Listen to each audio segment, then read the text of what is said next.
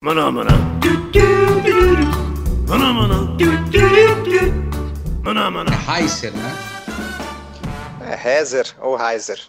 Heiser. Olá, meu nome é Hulk Janelli, sou professor universitário, design de produto, sócio criativo da Atom Studios, youtuber e podcaster.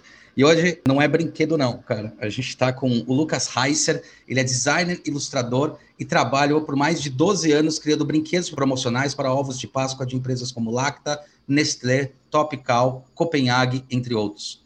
Também criou muitos brinquedos para redes de fast food como McDonald's e Burger King, passando por grandes empresas da área como Score Group, Brinks e The Market Store, onde teve uma experiência internacional em Chicago, participando da criação de brinquedos para o Mac Lunch Feliz para o mundo todo. Se formou em propaganda pela Casper Libre em 2001, em 2005 fez pós-graduação em design gráfico pela Belas Artes, em 2014 fez MBA em engenharia de produto pela Escola Politécnica, a USP. Além disso, tem muitos outros cursos de ilustração e criatividade no currículo. Também fez um curso de liderança criativa da Ideal com o Tim Brown. Tim Brown é o cara que escreveu o livro da Ideal, tá, galera? Só para vocês saberem. É o cara que acabou tornando popular o design thinking. Seu trabalho é estar sempre inventando, ilustrando conceitos, discutindo resolvendo soluções técnicas, criando do início ao fim do processo de desenvolvimento e liderando equipes criativas para entregar sempre o melhor produto possível. Eisner, obrigado por ter aceitado este convite e que nossa conversa seja muito lúdica e uma brincadeira à parte. Obrigado pelo convite aí, vai ser um prazer, cara. E aí, design é brincadeira ou não? Se design é brincadeira, sim. Para mim, o, o design está super associado com o lúdico, cara. Se você não está se divertindo fazendo design, tem alguma coisa errada, sabe? Porque o, o designer ele é um cara inquieto, ele é ele não aceita o mundo como ele é, ele quer mudar o, mundo, criar coisas novas para o mundo, sabe? Ele tem uma inquietude ali e, e, você tem que se divertir durante o processo, cara. O processo de design é tá atrelado ao lúdico. Assim. E é, tem que ser fluido sempre, né?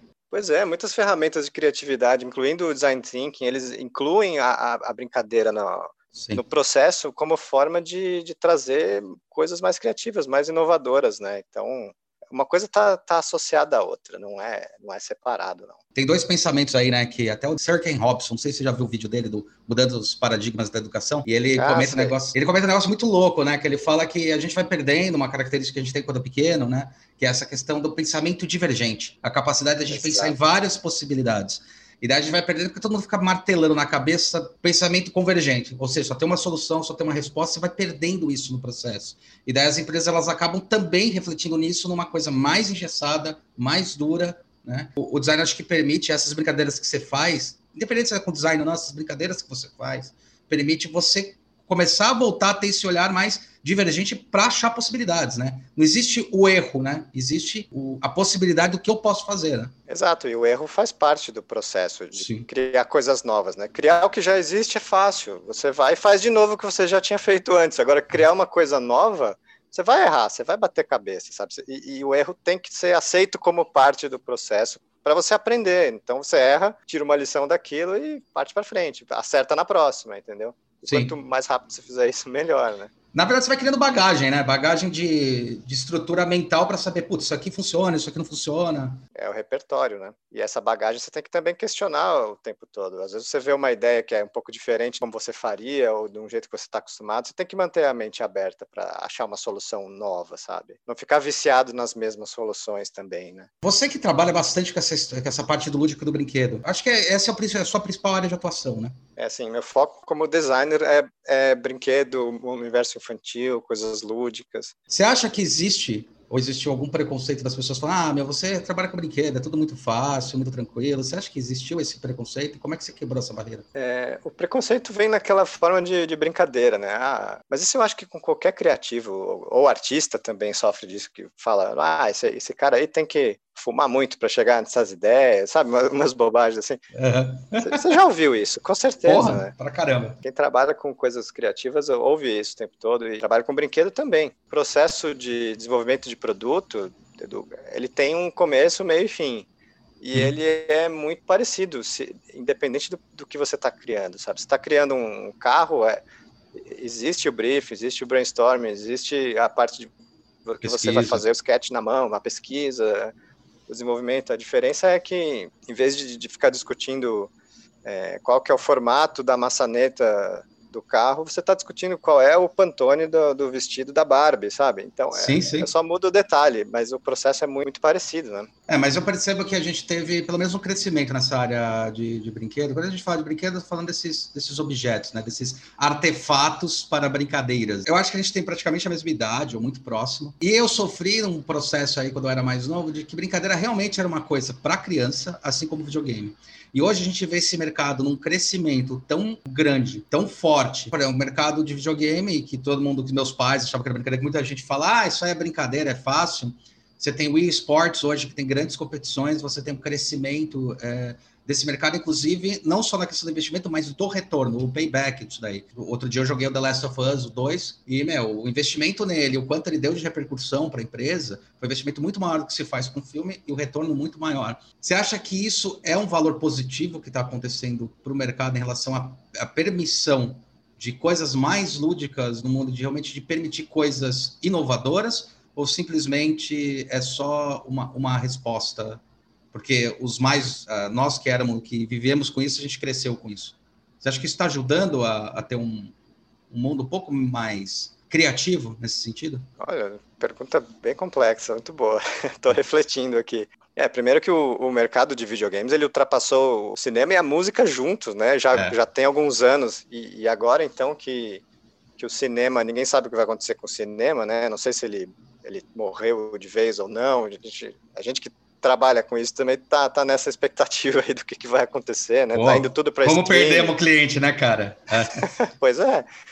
Tá complicado. O cinema é, é, aquela coisa focada em grandes eventos, todo mundo se reunindo para ver o, aquele novo lançamento. E agora, e agora, como é que vai ser, né? Ninguém sabe direito. E o videogame é, um, é, uma, é uma saída, vai crescer cada vez mais, não tenho a menor dúvida, né? Outra área interessante que deve crescer muito agora é a animação, né? Porque Sim. pensa, a galera não vai mais, pelo menos nesse curto prazo, né? Você vai deixar de fazer um pouco filmes live action para fazer animação, que é um pouco mais seguro do que juntar a equipe, todo mundo junto, dá para fazer uma coisa mais remota, né? Não sei, tô, tô viajando aqui, talvez, às vezes não, né?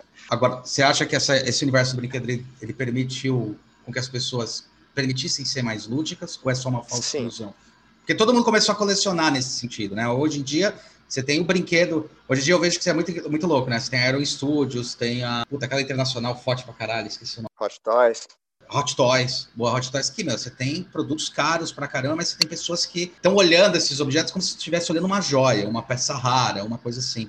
Você acha que isso ajuda as pessoas a realmente entrar no mundo mais lúdico que o brinquedo e a brincadeira, vamos falar sobre brincadeira, ela permite ou você acha que é uma falsa ilusão dele? É, isso que eu tô, tô pensando como te responder aqui, porque você perguntou se é bom ou não, né? Então, eu acho que o mundo vai cada vez mais ficar focado em entretenimento, né? Todos os trabalhos estão ficando mais automatizados, a gente vai tendo mais tempo livre. Verdade. O entretenimento é, é. é o que tá mais forte, né? É só ver quantos serviços de assinatura de streaming você tem aí, né?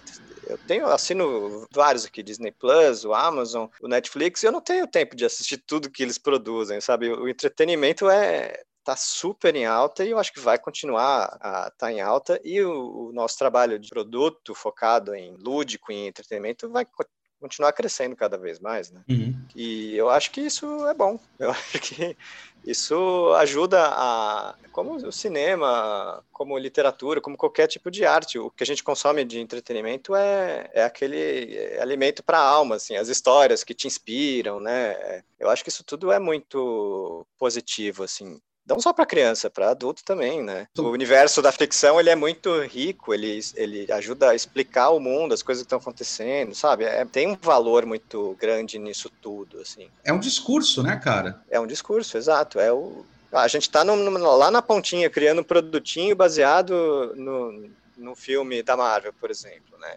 Uhum. Mas aquilo ali tangibiliza uma história, sabe? O personagem que às vezes a criança é, é é fã e se inspira. Então eu acho que isso é muito legal. É um, é um universo muito bacana para trabalhar, sem dúvida. É, né, interessante isso, porque eu fico me questionando é, o quanto isso pode ser lúdico e permitir que as pessoas cresçam e realmente enxerguem o mundo dessa maneira, mas ao mesmo tempo eu acho que as pessoas elas começaram aí é uma discussão mesmo começaram a levar tão a sério que você tem o brinquedo de adulto e o brinquedo de criança. E daí o brinquedo de adulto a criança não pode brincar. Mas por quê? Por que que isso não é permitido? Por que que de repente você tem essa essa questão? Não é a mesma brincadeira? Será que a criança não ia permitir essa brincadeira? Eu sei que tem colecionáveis que quebram eu tenho esses daí também. Eu fico é, com medo quando meus sobrinhos eles vêm brincar e eu deixo eles brincarem com a maioria das coisas, né? É, a maioria mesmo, 99% das coisas. Até porque eu gosto muito do brinquedo que é feito para a criança, porque eu tenho uma lembrança afetiva de que os brinquedos da nossa época, eles eram mais toscos em acabamento. Então você tinha mais pontas, você tinha mais coisas, hoje em dia o próprio brinquedo da criança tá tão bem acabado, que você fala, cara, é uma peça, né? É um, é um objeto realmente. Nada melhor do que agradecer o George Lucas, né? Ele que teve a primeira grande sacada de transformar algo que estava na tela, fazer uma transmídia e fazer um entregável de um objeto. Que existe muito essa questão da paixão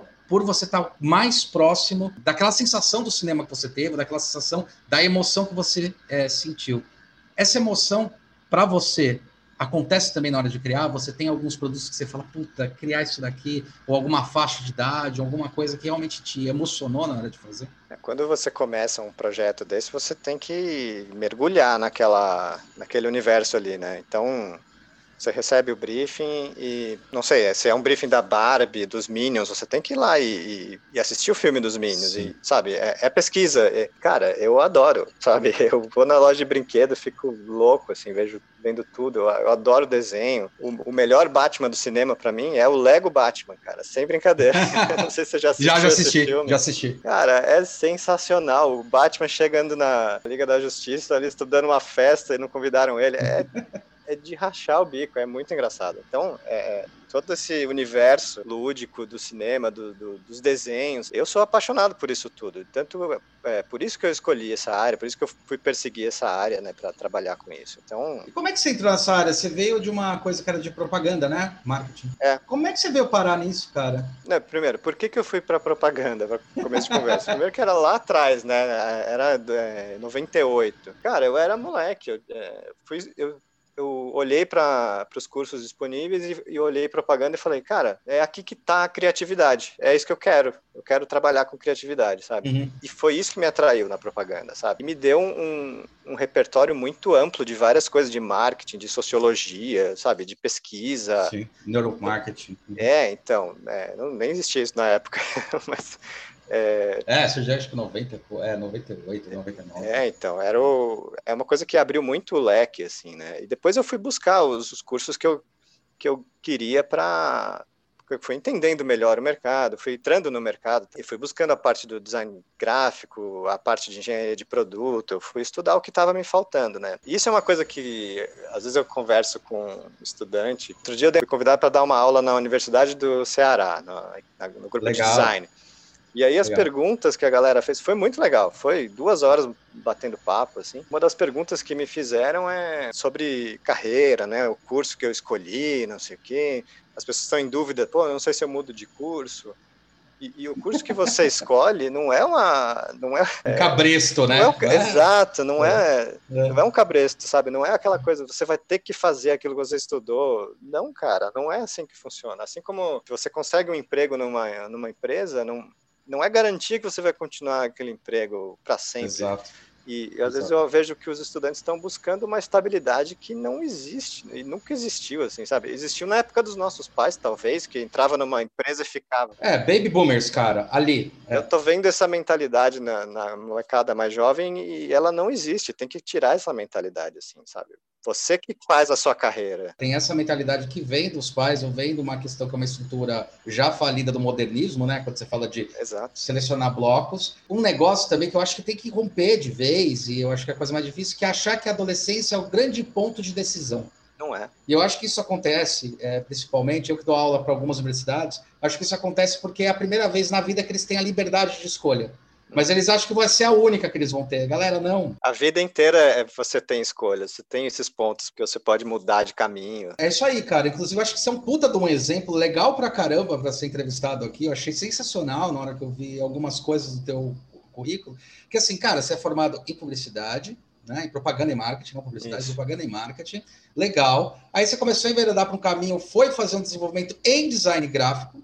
Uhum. E depois foi fazer uma MBA em desenvolvimento de, de, produção é muito louco que você é um espelhamento contemporâneo do que a gente vive falando. Cara, eu, porque eu, por exemplo, quando eu falo de design de produto, beleza, eu me formei em design, me formei em design de produto, com especialização em produto, e acabei trabalhando com produto. Montei o nó design e depois acabei trabalhando como produto a vida toda. Uhum. Mas é legal o quanto é, a tua jornada ela permeia muito e bate muito naquilo que a gente vive comentando, o quanto se tem uma coisa boa, vantagem da nossa profissão é que ela permite essa mudança e essa adaptabilidade ao que você gosta e ao que você acha interessante. Porque afinal, você saiu do negócio que era propaganda e marketing, você está falando sobre como eu vou vender isso, de que maneira eu posso seduzir da maneira positiva o meu cliente, né, o, o usuário, a pessoa que vai te agenciar.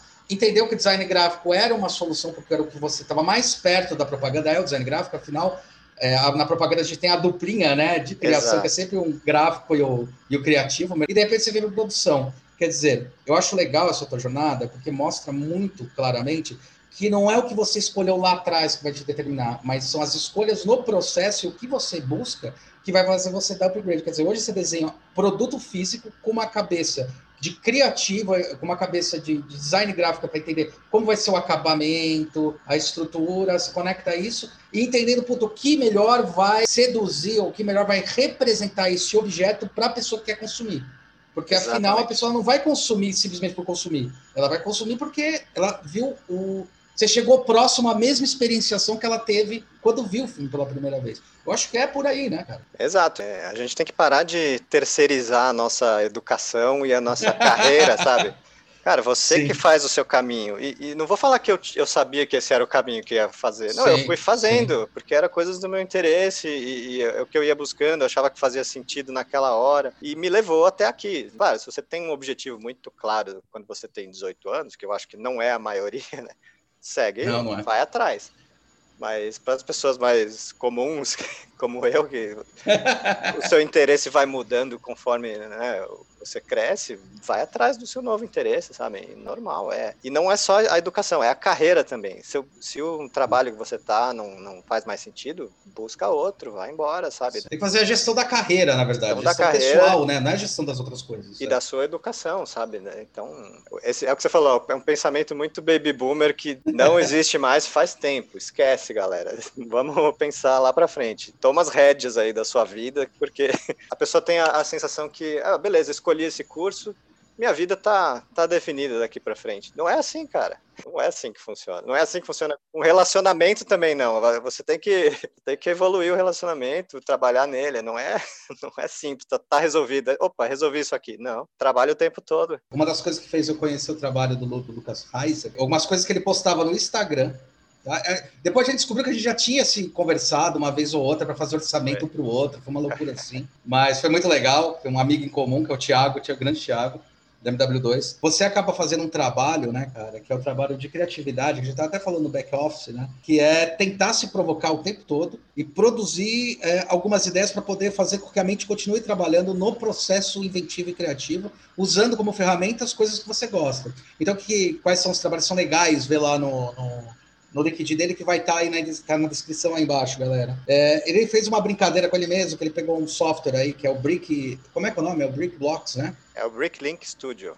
Bricklinks Studio, que é um, um software para. Que, que, a Lego parece que comprou, pelo que o Lucas estava falando, eu não sabia disso, a Lego comprou, né?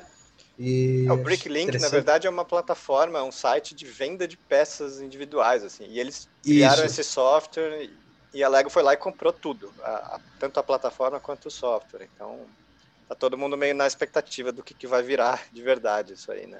Que é uma puta estratégia, né? Quando você olha para uma empresa de brinquedo, que a Lego ela quase faliu. No Netflix vocês podem ver duas reportagens fantásticas sobre isso, tanto brinquedos da nossa infância, entender como esse mercado ele é forte, poderoso e, e tem um crescimento, e quanto foi importante ele misturar bandeiras, se reinventar, né? E agora ele descobriu isso criando a plataforma Ideas, que qualquer um pode criar alguma coisa, mas ele dentro dos moldais dele. Começou, na verdade, lá atrás com o Technique, né? Que era só para a universidade, e depois eles, eles abriram. Começou com o licenciamento, na verdade, né? Quando eles abriram para licenciamento, foi que deu o boom da Lego. Né? Deu puta boom, é. Para você ver como o mercado é uma, um site que só vendia pecinha, porque eu procurava isso aí para ver pecinha mesmo. Porque aqui no Brasil não é normal, tá, galera? Mas lá fora é assim: você perdeu uma peça, você manda comprar 5 centavos, 20 centavos, você compra a peça e chega na tua casa. Tá? Aqui você perdeu, você se ferrou, tem que comprar o set inteiro. Ou você vai pedir a peça, custa 50 reais né, para chegar.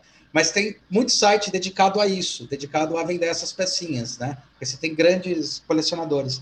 E daí, vocês verem, alguém fez esse site que desenvolveu isso, começou a criar um software para poder brincar com isso, com isso. A Lego, isso que é uma visão do novo mercado, das novas empresas, isso que é importante ser entendido. Ela viu que aquilo lá não era um afronte, pelo contrário, eles já tinham aprendido lá atrás que o fato de deixar livre o código lá do, do sistema deles, o Technique, o fato de deixar as pessoas criarem com IDs, permite um crescimento muito exponencial da marca, porque a marca, é claro que a gente vive discutindo, a marca não é do dono da marca, a marca é das pessoas, não importa se você é o dono de uma empresa. A partir do momento que você botou no mundo, a marca é do mundo. Você tem que saber controlar ela para fazer as aberrações que aconteceu em Star Wars.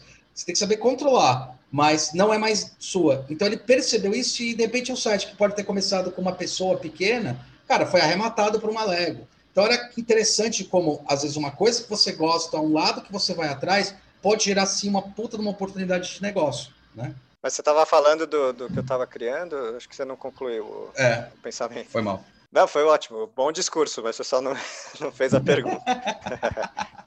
Normal, acontece. Eu vou deixar até isso aqui no, no, no, podcast. o Lucas, ele, na verdade, faz então um trabalho nesse software que é muito legal. Ele se põe um desafio, se propõe um desafio em tentar criar com o mínimo de peças possíveis. Ele começou, ele vai explicar melhor alguma coisa nova com pecinhas de Lego.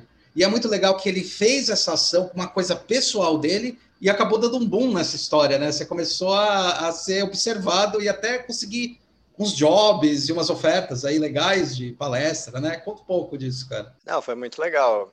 Primeiro eu comecei a entrar nessas, nas redes sociais para me divulgar mesmo, e isso sim tem trazido muita, muito convite para podcast, por exemplo, né? que é e participar de aula de design, tá, tá sendo muito bacana. E um desses projetos que eu coloquei lá é o é o Daily Brick Challenge. Na verdade, não é um projeto meu, eu achei essa hashtag por seguir alguns perfis de Lego. E a Isso. ideia era, no mês de fevereiro, fazer uma criação original de Lego por dia. Sendo que no dia 1 um você faz uma criação com uma peça, no dia 2 com duas peças e assim por diante, até o fim do mês, né? Eu, eu falei, pô, eu não tenho todo esse tempo, eu vou fazer até 10. Então vamos lá. E aí fiz 10, 10 criações originais de Lego, com uma pecinha, duas, três, quatro, e foi embora. Então, como é que você cria um, algo com uma peça de Lego, né? A limitação disso é, é super extrema. Duas pecinhas, sabe? É muito, muito pouca coisa. Então, isso te obriga a pensar de uma outra forma. Isso que eu acho o interessante do desafio. Porque não é fácil, é, é não é simples. Ah, vamos, vamos criar com, com todo o prazo do mundo, com todo o com todo o dinheiro do mundo, você sabe, no mercado isso não funciona. Se você pensar não, dessa nenhum forma. momento funciona. É, não funciona em nenhum momento. Mesmo que você tenha, não vai adiantar bosta nenhuma. não adianta, você não consegue é. criar. Então, as, as limitações, elas promovem a criatividade. E, e, essa limitação desse desafio da Lego me interessou demais, assim, porque é, é, uma limitação super extrema, né? Então, eu comecei a criar. É, eu até conversei com o cara que fez o, o, desafio, né? Eu falei, pô, faz um agora. Ah, que legal. É, criar, criar só com um, uma pecinha. Vamos ver o que, o que, que sai, né? Porque, cara, é, saiu tanta loucura, a galera começou a postar e tal, foi muito bacana. E, e as minhas 10 criações chamaram a atenção aí, né? Postei no uhum. TikTok só de brincadeira, bateu 70 mil visualizações já. É um negócio muito louco, assim. E por que, que você acha que bateu essas 70 mil? Qual que é a sua impressão que você vê disso? É a linguagem que você acertou? As pessoas, elas precisam disso? Elas, elas veem uma, uma paridade? O que, que você acha que deve ter acontecido? Eu acho que é a novidade daquilo ali, né? Quando você faz coisas originais, você, você é recompensado por aquilo. Então, não está fazendo o que todo mundo está fazendo. Então, eu acho que isso chama atenção. Mas, na verdade, eu não sei, cara. Cada rede social funciona de um jeito. Então, sim, sim, sim. eu estou tentando desbravar isso aí, tentando entender, mas não é, não é tão simples, não. E, mas esse negócio de. É, pô, eu tenho 40 anos, o que, que eu estou fazendo no TikTok, né? Por, por que isso? é, E isso eu acho que tem a ver com o jeito com, com que você encara a sua carreira criativa. Você tem que buscar Sim. coisas novas o tempo inteiro. É, não adianta, é aquilo que a gente falou antes sobre carreira, né, sobre ser estagnado, buscar um caminho que é, é, é, reto, né, é o que todo mundo espera de você. Não, você tem que ir atrás do, do que é novo, você tem que se munir de, de coisas diferentes, de experimentar coisas novas, viajar para lugares que você nunca foi, é, comer comida diferente que você nunca pensou em comer, sabe? É... Eu acho bom também porque tira um pouco aquele estigma que tem uma pessoa que vai ficando mais velha que vai falando, né? É, que é, ah, depois dos 30 você não muda mais de gosto. Muda, cara. Muda. Vai atrás que você muda. Eu toda hora tô mudando também. Se você quer ter uma carreira criativa, você tem que correr atrás de mudança. Mudança é o que move o criativo, sabe? Não, é que eu ouvi você falando sobre carreira criativa, eu te fazer uma pergunta provocativa. Qual carreira não é criativa? Olha, é uma boa pergunta, cara. Porque eu acho que nem, nem o, o cara que, que faz um trabalho repetitivo pode se dar o luxo de ficar estagnado hoje em dia, sabe? Ele tem que buscar Exato. coisa nova. Tá? Não, não sei te responder. Eu acho que não nenhuma carreira. É, a criatividade vai beneficiar qualquer um em qualquer carreira, sabe? Eu acho também, cara. Eu acho que beneficia pra caramba. Eu, eu, eu brinco que o maior índice de criatividade que a gente tem aqui no Brasil são as gambiarras, né? Que geralmente são feitos por engenheiros que fazendo uma coisa meio porca, mas a gambiarra é uma solução de um problema. Você tem um problema, você tem que solucionar. Se você tiver uma, se você, quanto mais o arcabouço do seu conhecimento de coisas que você traz para você, você tiver, quanto maior essa sua ilha de cognição, maior a possibilidade de resolver esses, esses problemas, né? Criatividade nada mais é do que olhar sobre uma outra ótica um problema que talvez seja latente, né? Exato. E, e aí entram as limitações, assim, o, o nosso país, ele é, ele não é tão desenvolvido, tem, é, a gente tem menos recursos do que outros países, então isso obriga a gente a, a resolver algumas questões criativas e técnicas de, de, uma forma muito melhor do que um profissional de fora, às vezes. Então, e eu tenho uma experiência de ter trabalhado em, em Chicago e, te perguntar. e eu sei que a gente tem um, um complexo de vira-lata, de achar que é. Ah, é tudo melhor lá fora. Não é não, cara. O, o que eles estão é. fazendo lá é o que a gente está fazendo aqui. O, que eles aprendem na, na, escola lá é o que a gente aprende aqui. A diferença é que eles têm uma impressora 3D lá, que é muito melhor do que a nossa aqui, mas é, o, o, assunto, o, o, conhecimento, ele é o mesmo, sabe? E, e a gente está tá em desvantagem em umas áreas e em vantagem em outras, porque a gente sabe se virar, sabe? É, eu cheguei uma lá e comecei é... a trabalhar na primeira semana, assim, de, de igual para igual com todo mundo, sabe? Aprender e ensinar no, no dia a dia de igual para igual, assim. É muito legal. É legal, isso aí, é legal que isso aí, porque várias pessoas que a gente vai conversando que trabalham lá fora e que trabalharam, tá, fazem, falam a mesma coisa. Eles têm vários recursos, só que daí às vezes a gente chega e como a gente tem essa capacidade de fazer muito com pouco, a gente tem um lado criativo muito maior, os caras ficam meio assustados. Eu vi muita gente escrever isso, caras ficam assustados. Isso é um ponto. Então, quer dizer, nosso índice de criatividade é maior, né? Porque a gente tem que trabalhar com esses recursos, o cara tem um monte e às vezes eles travam numa besteira. Ah, me... eu vi já coisa do tipo, puta, minha impressora quebrou, cara, agora eu não sei como fazer isso. Cara, sei lá, pega o papel e faz. Como assim? É o porcótipo que você fala, né? É, o porcótipo, o modelo sujo. Cara, de certa forma, a pandemia está gerando isso na gente também, né? Qualquer coisa de ato de. Quando você tem uma guerra, quando você tem uma pandemia, quando você tem um negócio disso, força você a ter que ser mais criativo para poder achar soluções diferentes e sair daquele padrão. E a criatividade é justamente isso. Então, a criatividade não é fumar um baseado. A criatividade é permitir com que seu cérebro faça conexões diferentes, sinapses diferentes, permitir que se não dá para fazer, e se desse? Como é que a gente pode fazer? Isso provoca. Então, você tem a questão da plasticidade do cérebro. Né? Não tem aí um monte de idoso que está fazendo exercício para plasticidade do cérebro, para não ficar idoso. É isso que, que a criatividade gera. Isso que esse tipo de recurso gera. Isso que eu ia te perguntar quando você foi trabalhar lá, que a impressão que todo mundo, quando vai trabalhar fora, é exatamente esse ponto. Cara, a gente vai para lá, acha que vai chegar por baixo, não chega. Primeira coisa é que todo mundo trabalha no mesmo nível que você. Então, as pessoas respeitam o teu argumento, mesmo que você tenha chegado um, um dia e a pessoa já esteja lá um ano. Então, você tem um discurso, não tem essa questão da, do, da pirâmide. E a outra coisa que eu vi bastante é que o nosso alto índice de necessidade que tem, por falta de recurso, faz a gente ter uma cabeça que possibilita altos índices de criação e inovação. Você percebeu isso na sua pele lá? Sim, sem dúvida. É, a gente está munido de, de um, uma habilidade extra, assim, que não sei se outras, em outros países é, eles têm, né? Que é a capacidade de se adaptar à diversidade, assim, porque nossa, quanta diversidade a gente tem aqui no, no país, né? Então a gente se vira, cara, a gente se vira, como dá. A gente aprendeu a, a desde sempre viver assim e, e em outros países às vezes não, né? No, na China tem um, um pensamento muito diferente, é, uhum. nos Estados Unidos também, e, e a gente consegue, digamos, é, dançar melhor conforme a música ali, sabe? Aparece uma, uma novidade, a gente, a gente sabe contornar, a gente, a gente é mais criativo, eu acho, naturalmente, assim. Falam muito dos alemães, né? Que, que, que, se o cara é engenheiro, ele é engenheiro e pronto. Se o cara é o criativo, ele é o criativo e pronto. A coisa não vai estar tá misturada, né? Mas a gente aprendeu a fazer de tudo aqui, né? Porque é, mas você... sabe que isso é um preconceito, cara? Tem um cara que trabalha lá na Audi, o Heisner, que ele foi para lá, e ele falou justamente que na, na área da Audi lá que ele trabalha, ele está trabalhando, obviamente, no interior dos carros. Uhum. E, mas tem no prédio, prédio é, é aberto e tal, bom, mas em suma é assim, ele pode ir para uma outra área e propor alguma coisa e colocar no painel. E daí as pessoas elas ficam passando ali vão pegando, e se, e se interessa, chama você para participar. Então, eu acho que também são um pouco de preconceitos que a gente tem, que nem as pessoas têm preconceito achando que brasileiro só é bom de carnaval, né? Pode ser, é. É, a experiência que eu tenho é de, de, de ouvir de outros profissionais também. Pode estar, tá, posso estar tá errado. Não, não, não. Eu acho que tem uma questão do pré-conceito, é só isso, pré-julgamento. É, tem, né? tem um pré-julgamento, sim. E é, que não é só o, o pré-julgamento, é as diferenças culturais, às vezes. É disso que eu queria isso. falar.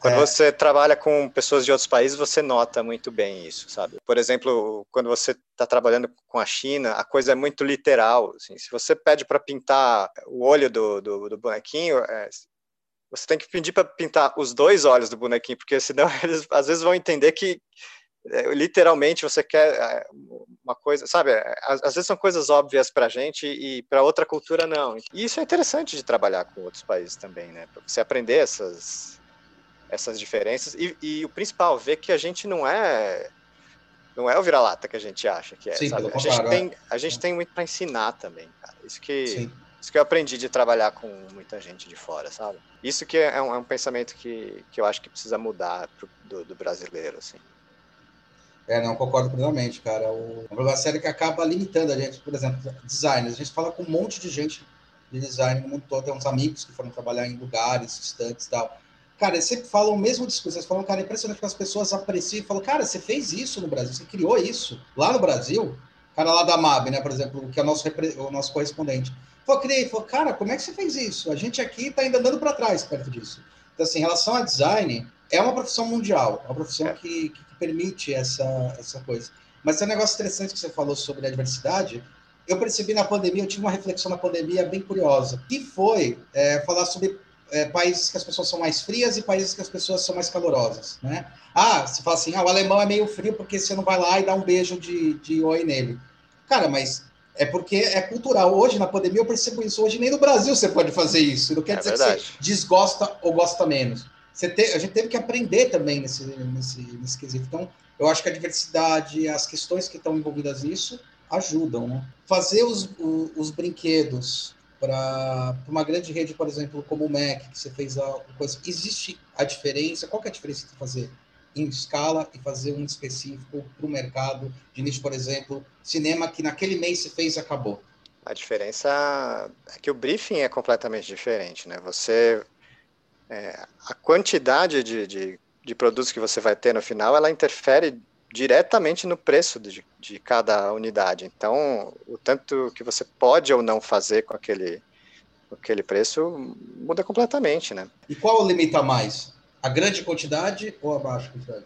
A baixa quantidade é muito mais limitante, porque os preços de molde, é, o preço de um molde ele é diluído numa quantidade grande. Agora, o preço do molde por uma quantidade pequena ele, ele fica caro por peça, né? Essa é a matemática, assim não é exatamente o meu o que eu faço no dia a dia de, de design, mas é, é, você como designer, como criativo, você tem que ter isso em mente também. Quantas pinturas você vai incluir no seu no seu bonequinho? Você vai ter mecanismo ou não vai ter mecanismo? É, depende. Qual, qual, a quantidade desse produto? São 100 mil ou são 6 milhões, sabe? Dependendo da quantidade, É, você pode ir até um certo ponto ou não. Então, eu acho que a, a diferença é, é, essa, é completamente diferente, dependendo da quantidade. Quantidades pequenas, sei lá, 10 mil unidades, não vale a pena nem fazer um molde de injeção, você sabe, né? E isso faz parte das limitações criativas. E qual é a parte então, que você mais trabalha, mais gosta? Né? Não sou eu que vou lá e faço cálculo de preço de um produto. Eu, eu trabalho muito no, no, começo do processo, né? É, na criação mesmo. Então, da ideia inicial de, do que, que vai ser feito, de, desde o primeiro rabisco no papel, né, até o, desenhar o primeiro conceito da ideia. Ali que eu que é o que eu mais gosto de fazer, né? Claro que eu participo de muito do desenvolvimento também, né, de correção em modelo, em fazer arte final, embalagem, tudo isso, tudo isso faz parte de, do trabalho. De, de, mas o que eu gosto mesmo é a parte criativa, a parte de reunir uma equipe, de fazer um brainstorming, usar técnicas diferentes de brainstorming para gerar mais ideias, né? Então, essa é uma parte que eu, inclusive, eu tenho falado muito disso no meu Instagram lá, e é muito legal essa parte de que é criação pura, né? É, é tirar uma ideia do nada às vezes, mas não é do nada, né? Você sabe que não é, é, é nesse meio desse dessa guerra aí de, de limitações, né? Do preço, do prazo, da do, do que, que a licença quer, do que, que o cliente quer. Então você está cercado de um monte de limitações e dali do meio tem que sair um produto. É, então essa parte é um é um quebra-cabeça muito legal de resolver. Assim. E nessa quebra-cabeça, qual que você acha que é a parte que mais pesa para você? O que mais pesa é fazer algo que ninguém fez antes, que é o mais difícil. Legal. Uhum. Porque às vezes é, é fácil chegar numa. É, é, repetir uma fórmula, né? Você sabe que deu certo aquela fórmula e você vai naquele mesmo caminho. E não, às vezes tem outro caminho. Por isso que eu acho que é importante também variar o, o caminho que você faz. É, beleza, é, nesse brainstorm vamos, vamos tentar post-its na parede. Legal, vamos, vamos usar essa técnica, que é clássica do design thinking, né? Sim, sim. Ah, mas nessa outra reunião, vamos tentar aquele, aquela outra técnica do brainstorming mudo. Vamos ver como, para onde a gente chega usando esse outro caminho, sabe? E isso é muito interessante de, de testar, assim. E essa é a parte que me, me dá aquela, aquele tesão mesmo de, de trabalhar, sabe? Você trabalha com uma equipe de quantas pessoas hoje? É, hoje eu estou trabalhando sozinho. Eu estou montando meu estúdio, atendendo meus clientes e tocando Legal. a vida aqui. Legal. E vamos, vamos ver para que, que, caminho a gente. Uhum. Vamos ver onde a gente vai parar lá na frente, né? Mas é, acho que o importante é isso, é não parar, sabe? Quando uhum. a gente se conheceu, eu estava eu tava eu acho contratando para eu não lembro direito, eu estou tentando lembrar. Eu acho que eu, eu queria contratar alguém para minha equipe e aí me indicaram você, ah, o, o Hulk dá aula, isso, ele isso. pode divulgar para você a, a, vaga e tal. Acho que foi isso, né? A gente, a gente conversou, então. É que eu falo isso porque, por exemplo, um dos processos na hora eu fazendo uma criação, de observação, principalmente quando eu estou criando um personagem, ou quando eu estou criando alguma coisa é, que, por mais útil que seja, mais ele já tem é, uma história, por exemplo, quando você vai criar alguma coisa do Minions, alguma coisa assim, ele tem uma história própria dele, da onde ele nasceu, que é a, a questão do licenciamento. Mas tem o que as pessoas mais gostam, de repente, se observar o que, que elas gostam, que elas curtem. Você chega a fazer essa análise para poder começar a startar a criação? De forma informal, sim, a gente faz. A gente faz teste com filho de amigo, sobrinho, isso tudo a gente, a gente faz. Uhum. Agora, só as empresas maiores que eu já trabalhei é que fazem esse tipo de pesquisa de mercado antes, assim, de, de reunir crianças de certa faixa etária atrás de um, um espelho falso e, e, a gente ficar atrás. Que isso aí também não funciona direito. É, então, não sei. É, quando eu trabalhei lá com, com, o pessoal do Happy Meal, a gente participou de uma pesquisa dessa. Foi interessante pra caramba. Foi decisivo? Não sei, não sei dizer. Foi interessante. Assim, você vê ao vivo ali uma criança reagindo a um conceito que você criou, sabe? Isso é importante. É, é que o nosso mercado de, de, promocional ele é muito mais rápido e às sim, vezes não permite esse todo esse detalhe, né? E os nossos produtos são muito simples às vezes, né? É um balde de pipoca às vezes, não tem tanto, tem tanta interação. Ele tem, ele tem o, o lance de, de, tangibilizar o personagem e é isso, sabe? E ele é muito barato, às vezes não, não, não, não dá para bancar um, uma pesquisa tão grande, né? Mas informalmente é uma coisa que a gente tem que buscar. É uma pena porque na verdade o mercado de cinema os caras já sabem que vão produzir um ano antes, né? É os caras que enrolam, né? Eu lembro que você que falou quando você falou desse negócio de personagem gente desenvolveu alguns, né? Esse Deadpool aí e tal. E eu pego justamente a última parte, já foi criado, e eu pego a parte de pegar aquilo lá e botar na prática. Mesmo assim, eu faço uma pesquisa de mercado para entender se faz sentido ou não e o que eu tenho que apresentar melhor. Porque eu parti de uma premissa na hora da criação. Eu estou perguntando isso porque, por exemplo, eu parti de uma premissa que é o seguinte: eu sou um colecionador e eu gosto de brinquedos. Não precisa ser hot toys. Eu tenho um ou outro hot toy, mas é muito raro. Eu tenho mais brinquedo. Eu gosto de brinquedo. Eu gosto da característica que ele tem, da dificuldade de produção. Às vezes, eu já, já fiz discurso em empresa. O cara fala, ah, isso aqui é difícil de produzir. Eu pegava um brinquedo no instante, eu dava um brinquedo e falava, como é que o cara produziu isso aqui? Não, mas é diferente, porque ele quis, cara. Tá vendo que ele fez o fechamento torto do molde? Faz a mesma porra. Porque tem uma puta inventividade para criar, porque você tem que fazer o personagem acontecer. Mas o negócio, um negócio que eu acho interessante no negócio do, do, discurso do balde foi assim: eu comecei a pensar em não ser um simples balde. Eu comecei a pensar o seguinte: eu quero que essa cabeça, tamanho família, componha meu, meu, minha estante. Eu quero que seja igual um Hot Toys mesmo. Porque eu vejo muito que tem essa questão da produção. Você fala, ah, faz de qualquer jeito, faz de qualquer jeito, caramba. Não, não tem essa. Tem uma outra coisa no discurso que eu acho importante, que é o seguinte: mercado de luxo. O que, que o mercado de luxo é, de fato? É quando você tem peças limitadas por um tempo limitado. É exatamente como o mercado promocional é. Se ele achar que ele é simplesmente promocional e uma bosta, ele vai continuar produzindo, continuar produzindo uma bosta. E lembrando que o México faz uns brindes de balde que são surreais. Né? É, Já vi alguns. É, são fantásticos, porque eles, eles pensam nessa questão. Então eu penso que é o mesmo, a mesma coisa, tipo, Deadpool, ou os que a gente produziu, ou os que você produziu. Ah, vai produzir 500 mil, 500 mil. Tá bom, depois dos 500 mil não vai ter mais nenhum. Nunca mais, é exclusivíssimo. É exclusivo. Então começar a olhar sobre esse olhar, eu acho que é importante. Isso é que eu olho quando eu vou fazer um brinde, né? A primeira coisa, ele é exclusivo, nunca mais vai ter. E cai muito também no discurso da sustentabilidade, que é uma coisa que eu converso muito com os alunos. Sustentabilidade não necessariamente é você usar só papel ou só um, um, um biodegradável. Até porque eu brinco com eles e falo tudo é biodegradável. A questão é quanto tempo vai demorar. Mas tudo é biodegradável. A questão é a escala humana. Mas eu falo, poxa, se eu estou fazendo um produto que é de brinde, vai ter só 150 mil peças no mundo, ele é um exclusivo. Se ele é exclusivo, ele tem uma característica de luxo. Por que não trabalhar com isso?